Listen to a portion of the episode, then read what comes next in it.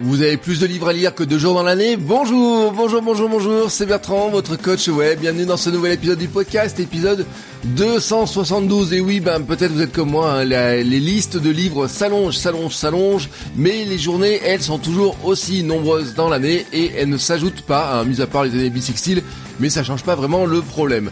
Me voilà donc de retour pour euh, bah, une nouvelle, euh, alors j'appelle pas une nouvelle saison, hein, mais une nouvelle série d'épisodes euh, qui devrait nous conduire hein, tranquillement jusqu'à Noël. Voilà, après une petite semaine plus tranquille, hein, j'espère, euh, je sais pas, peut-être vous, avez profité vous aussi hein, pour un long week-end, peut-être des vacances, hein, c'était les vacances scolaires, peut-être vous avez profité de cette période-là pour vous reposer ou pour lancer de nouveaux projets.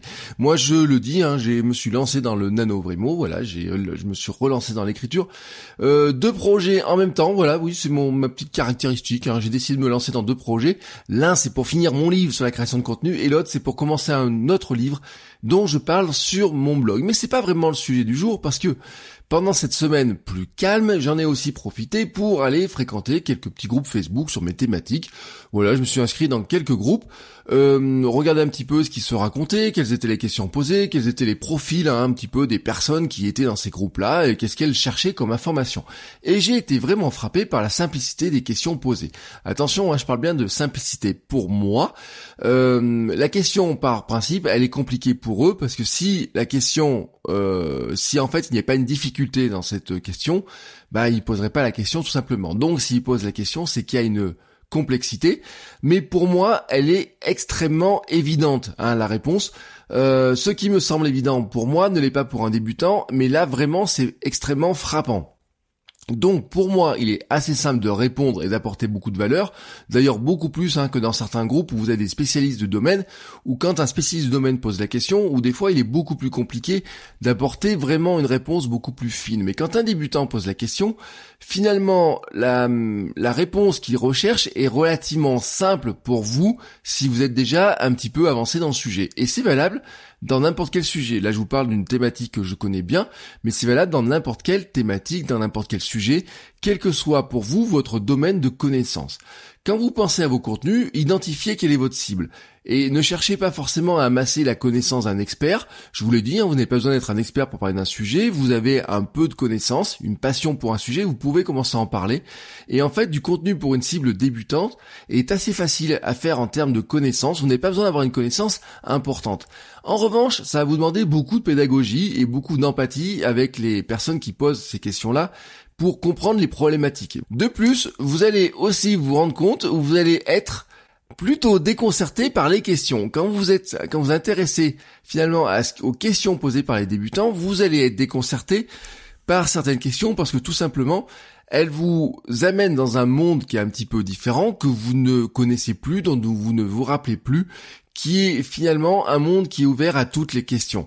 C'est une formidable manière d'envisager un problème totalement différemment. Et c'est en fait euh, l'approche de la pratique zen. Alors je vous donne une citation du moine Shunryu Suzuki, j'espère que j'ai bien prononcé, qui disait « Si votre esprit est vide, il est toujours prêt à tout, il est ouvert à tout. L'esprit du débutant contient beaucoup de possibilités, mais celui de l'expert en contient peu. Autrement dit, L'esprit du débutant est vide, libre des habitudes de l'expert, prêt à accepter, à douter, et donc ouvert à toutes les possibilités. Mais nous pouvons aussi renverser cette vision en tant que créateur. Si finalement nous arrêtions de chercher à penser comme un expert, penser toujours à vouloir apporter toujours plus de contenu de très grosse qualité, vraiment de l'expertise. Hein. Alors des fois on va partir dans des mots, dans des expressions, dans des recherches très compliquées. Euh, là encore, hein, c'est la finesse de pensée japonaise qui nous apporte une piste avec un haïku du poète japonais Basho Matsuo. Ne cherche pas à suivre les traces des anciens, cherche ce qu'ils cherchaient. Et donc, qu'est-ce que cherchent à la fois les débutants et qu'est-ce que cherchaient ceux qui finalement ont pris le même chemin que vous? Et eh ben en fait, ils cherchent des solutions réelles à des problèmes plutôt que de copier l'expertise d'un autre. Et c'est là un des pièges dans lequel nous pouvons tomber quand nous créons du contenu, c'est de faire un benchmarking, de regarder ce qui se fait, de regarder ceux qui sont déjà en position, de regarder un petit peu les contenus qui marchent et finalement de rentrer dans une imitation de ce que font les autres. Nous ne devons pas rentrer dans l'imitation de ce font les autres. Une approche qui est plus enrichissante serait de se concentrer d'abord sur les solutions réelles à apporter à quelqu'un qui débute et qui lui n'a pas de d'idées préconçues sur la problématique. Lui, il est vierge de toute habitudes, il est vierge de euh, tout réflexe, il n'est pas conditionné par des années de métier, il n'est pas conditionné par des dizaines de contenus euh, rédigés ou euh, produits. Lui, en fait, il est face à une problématique et il cherche une solution qui soit la plus adaptée pour lui. Si vous cherchez toujours à améliorer à vous améliorer avec une vision propre à vous et à votre à cet esprit-là, hein, d'aller chercher vers des solutions, votre vision du votre domaine va tout simplement s'agrandir.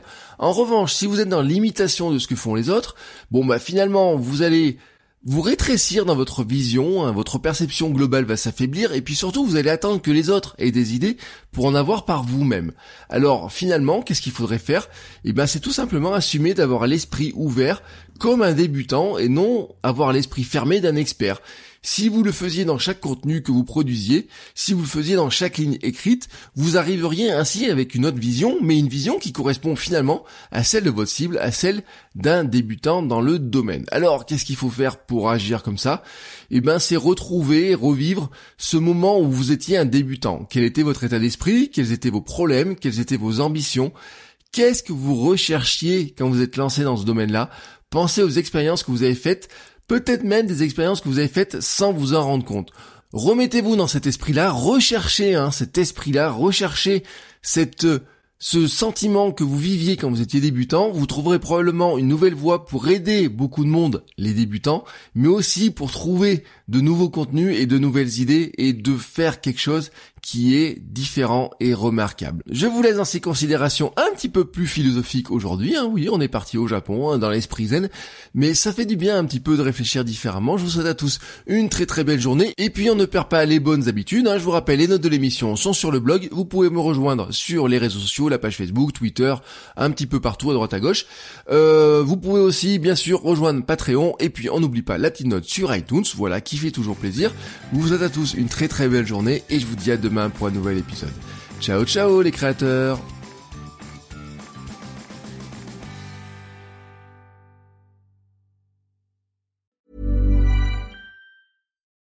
Join us today during the Jeep Celebration event. Right now, get 20% below MSRP for an average of 15178 under MSRP on the purchase of a 2023 Jeep Grand Cherokee Overland 4xE or Summit 4xE. Not compatible with lease offers or with any other consumer incentive offers. 15,178 average based on 20% below average MSRP from all 2023 Grand Cherokee Overland 4xE and Summit 4xE models in dealer stock. Residency restrictions apply. Take retail delivery from dealer stock by 4 1. Jeep is a registered trademark.